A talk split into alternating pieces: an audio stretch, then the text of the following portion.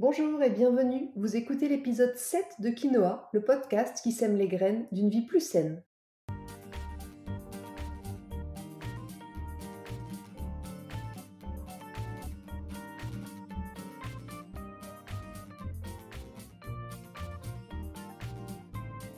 Je suis Julie Coignet, naturopathe et coach santé. Ma mission à travers ce podcast est de vous aider à retrouver ou à garder la santé en adoptant de nouvelles habitudes de vie plus saines et équilibrées. Chaque semaine, le jeudi, je vous propose de parler bien-être, forme et santé naturelle de façon simple et positive pour vous aider à reprendre votre santé en main. Si vous venez juste de me rejoindre, je vous souhaite la bienvenue et je vous conseille d'écouter l'épisode 0 dans lequel je me présente plus en détail et l'épisode 1 dans lequel je pose les bases de ce qu'est la naturopathie et ce que ça peut vous apporter. Allez, c'est parti pour l'épisode du jour. Dans ce septième épisode de Quinoa, nous allons faire un point sur le petit déjeuner. Ce repas qui subit tout un tas de fausses croyances. Je vais vous donner mon point de vue sur son importance, sa composition idéale et aussi quelques idées de petit déjeuner sain et équilibré. Bien sûr, comme je vous le préciserai dans chaque épisode, les conseils que je vous transmets ici sont généraux, ils s'adressent au plus grand nombre. Je ne tiens pas compte des cas particuliers qui sont le sujet des consultations personnalisées ou de ma méthode globale de remise en santé Good for Me. Le petit déjeuner, c'est un repas phare, peut-être même celui le plus ancré dans nos traditions et aussi le plus répétitif. Pourtant, chacun lui donne le temps et l'importance qu'il peut ou qu'il veut selon ce qu'il pense être bien ou moins bien. Alors avant tout, j'aimerais bien savoir ce qu'il représente pour vous ce petit déjeuner. Vous me dites en commentaire Est-ce que c'est un moment convivial que vous prenez avec plaisir mais parfois sans faim Est-ce que c'est un repas dont vous ne pourriez pas vous passer tellement vous avez faim? Est-ce que vous trouvez que c'est une perte de temps parce que vous préférez dormir un peu plus?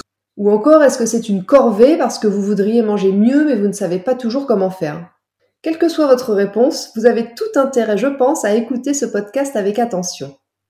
Commençons cet épisode, comme souvent parce que j'adore ça, par faire la part belle aux idées reçues. Et sur le petit déjeuner, Dieu sait qu'il y en a. Idée reçue numéro 1, le petit déjeuner est le repas le plus important de la journée.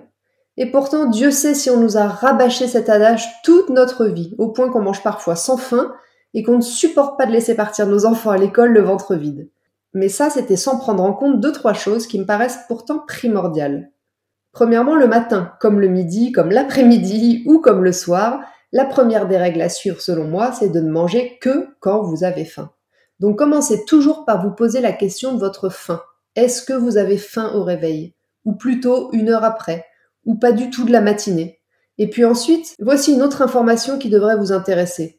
Entre 6h et 8h du matin, notre corps sécrète du cortisol. C'est une hormone qui va mobiliser nos réserves et nous permettre de jeûner sans problème toute la matinée qui va expliquer qu'il est souvent plus facile de ne pas manger de la matinée que de petit déjeuner très sucré par exemple et de subir ensuite un coup de pompe vers 11 heures. Enfin, votre faim au petit déjeuner sera forcément aussi liée à votre repas de la veille au soir. Plus il aura été copieux, moins normalement vous aurez faim, car votre digestion peut ne pas encore être complètement terminée. A l'inverse, si votre dîner était plutôt léger, vous aurez sûrement plus faim le matin. Comme les Anglais, qui dînent peu et tôt et font donc un gros petit déjeuner hyper protéiné. Alors que les Italiens, par exemple, eux vont dîner plus tard, plus copieux, et ils auront donc moins faim le matin et se contenter souvent d'un rapide café serré. Attention, comme j'aime à le répéter, chacun est différent, et les besoins en matière de petit déjeuner ne dérogent pas à ça. La seule règle à retenir donc, c'est je ne mange que si j'ai faim.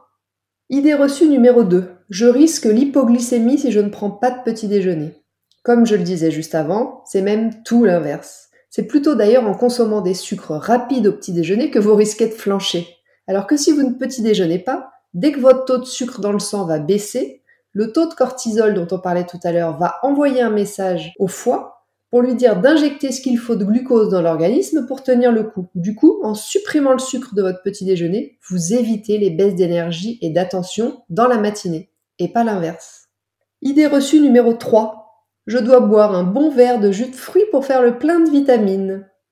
Il n'y a pas une publicité sur le petit déjeuner où on ne voit pas une main verser un grand verre de jus frais. Pourtant, c'est toujours la même logique. Mais pour la comprendre, il faut savoir une chose.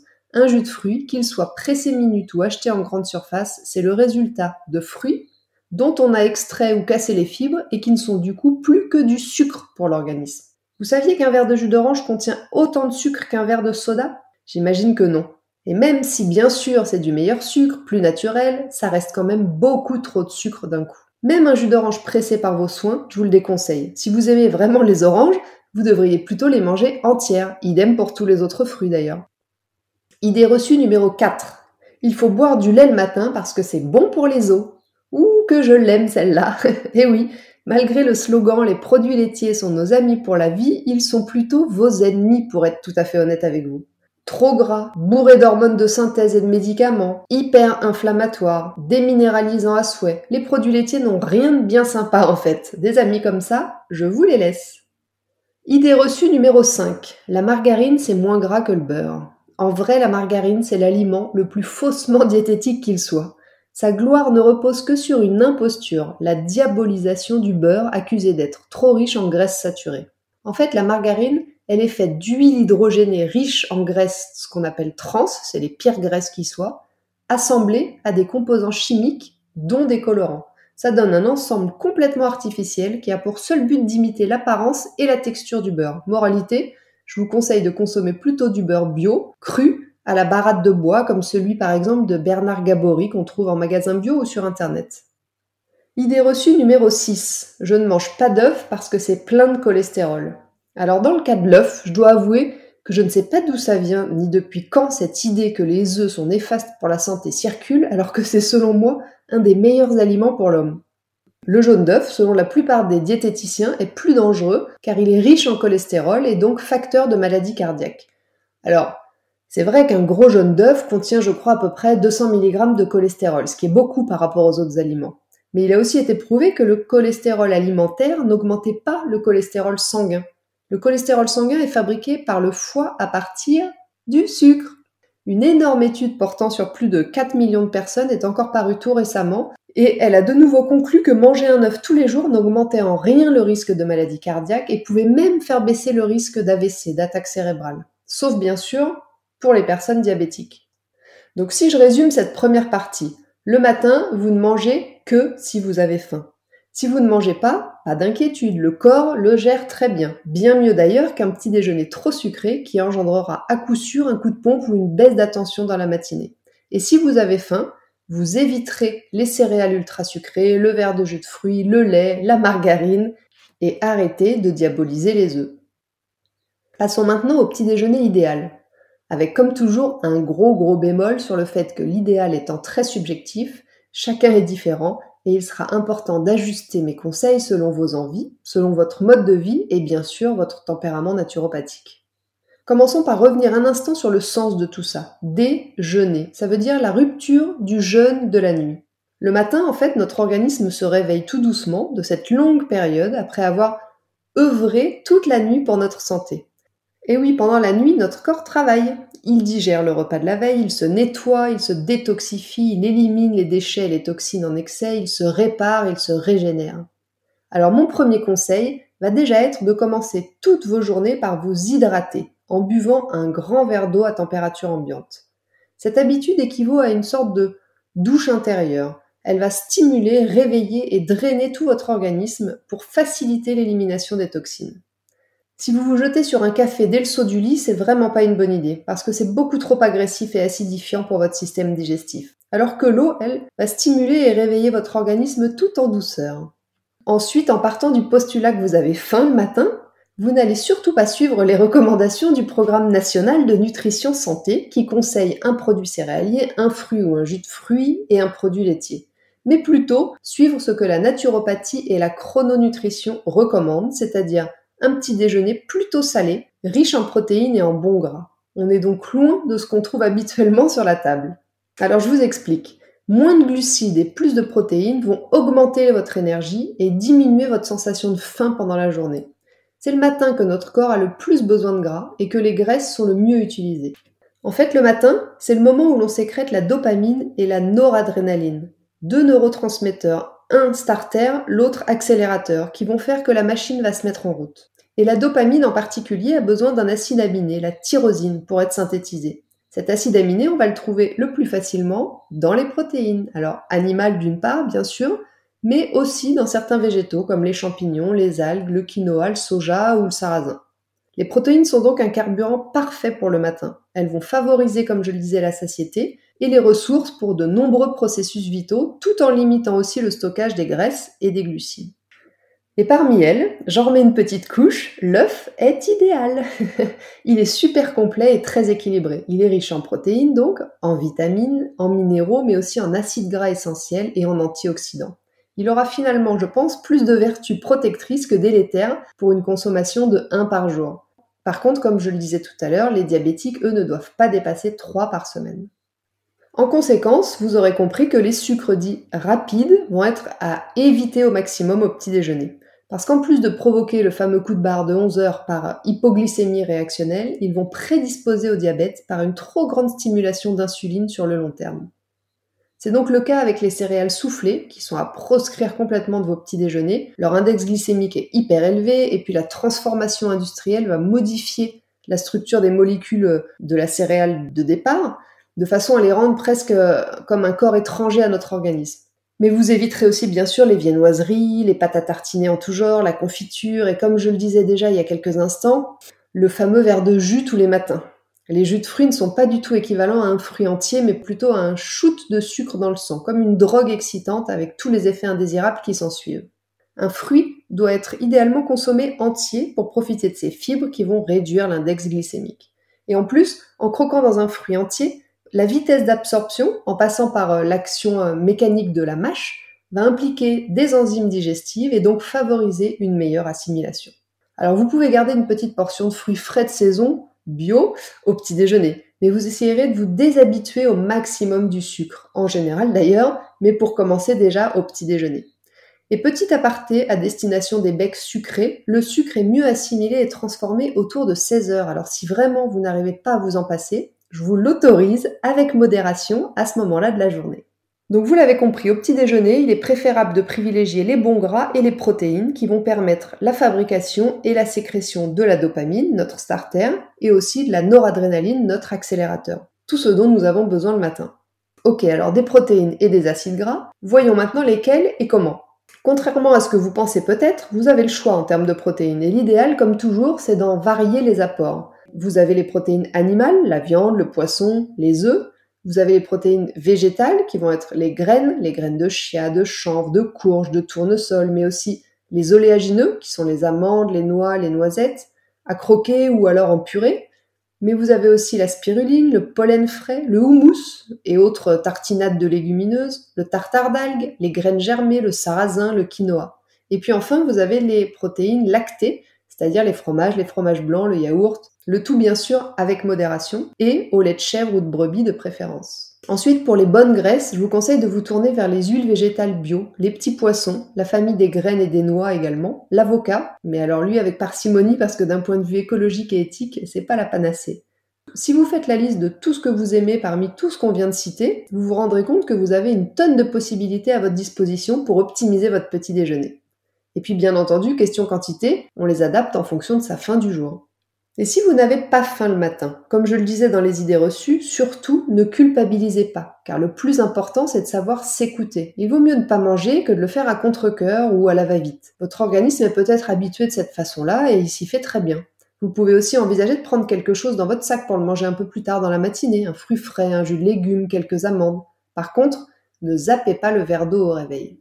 Voici maintenant quelques exemples de petits déjeuners sains que j'aime tout particulièrement, en fonction du temps que j'ai, de la saison, de la faim, du moment et puis bien sûr de mes envies. Premièrement, du pain au levain, complet ou au petit épeautre, à la farine de sarrasin, de riz ou de millet, avec un peu de beurre ou un peu de ghee, de beurre clarifié, ou de la purée d'amande et deux œufs, à la coque plutôt, au mollet. Autre option, des tartines craquantes, vous savez, les tartines de pain des fleurs. Alors moi je les prends plutôt au sarrasin sans sucre ajouté. Et dessus, vous pouvez mettre un petit peu de fromage frais de chèvre et quelques graines germées, euh, façon toast un peu apéro. Vous pouvez aussi euh, écraser un avocat et de la même manière mettre quelques graines euh, germées, quelques graines pas germées, c'est-à-dire graines de lin, graines de courge, etc. Troisième option, le pudding de graines de chia. Alors là, c'est à préparer plutôt la veille. Euh, vous allez mettre 4 cuillères à soupe de graines de chia dans un grand verre de lait végétal. Vous allez bien remuer et puis vous laisserez au frais jusqu'au lendemain matin. Au réveil, ça aura gonflé, ça vous fera un pudding et vous pourrez ajouter quelques morceaux de noix, des baies, myrtilles, cassis, goji, cranberry. Vous pouvez aussi vous préparer un porridge avec des flocons de sarrasin, des flocons d'avoine, mis à chauffer dans une boisson au choix. Hein. Moi j'aime bien faire avec du lait d'amande, mais ça peut être un, autre lait végétal, une autre boisson végétale, euh, avec une cuillère à soupe de purée de cacahuètes, par exemple. Laissez tranquillement tiédir et puis ajoutez un peu de cacao en poudre, de la coco râpée, des amandes concassées, du pollen frais. Autre option, le smoothie. Alors là, c'est très complet avec euh, une demi-banane par exemple, un avocat, une cuillère à soupe de purée d'amande, une boisson végétale. Moi, je rajoute toujours des protéines de chanvre dans ces cas-là. Et puis, euh, pourquoi pas des feuilles d'épinard, un petit peu de concombre, une pomme. Ensuite, vous pouvez aussi vous faire des pancakes à la farine de sarrasin ou avec des bananes et de l'œuf et vous tartinerez d'un peu de purée d'oléagineux.